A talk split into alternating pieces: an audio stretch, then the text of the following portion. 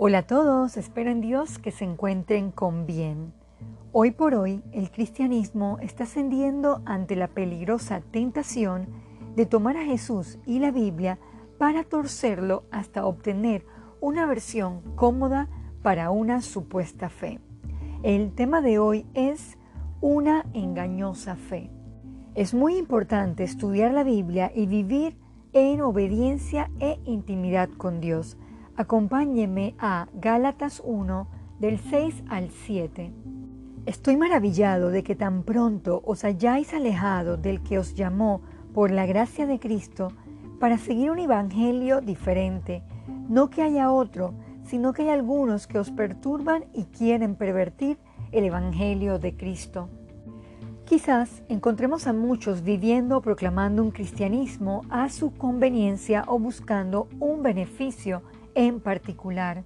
Jesús y el apóstol Pablo nos dejaron advertencias claras de no seguir una falsa fe.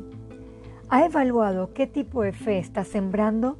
Vayamos a Mateo 24, versículo 12.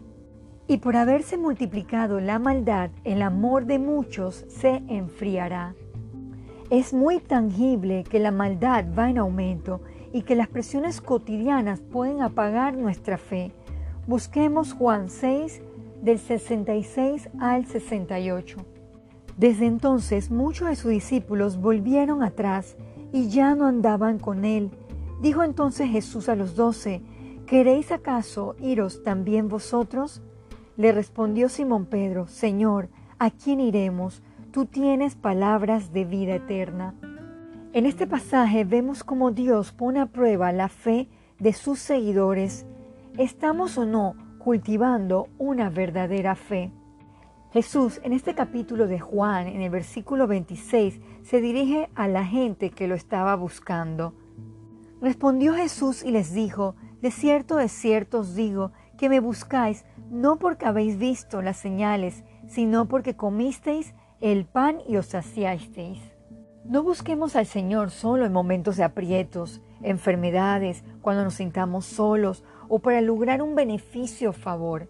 Nuestra búsqueda debe ser sincera, sin engaños. Acerquémonos a Dios con un corazón verdadero y Él obrará en nuestras vidas. Oremos. Padre nuestro, pone en nosotros el querer profundizar en nuestra fe, que la misma no esté basada en cosas pasajeras, sino en la búsqueda real de su palabra. Perdone si muchas veces hemos optado por una fe cómoda conforme a nuestra conveniencia. Todo esto se lo pedimos en el nombre de Jesús. Amén.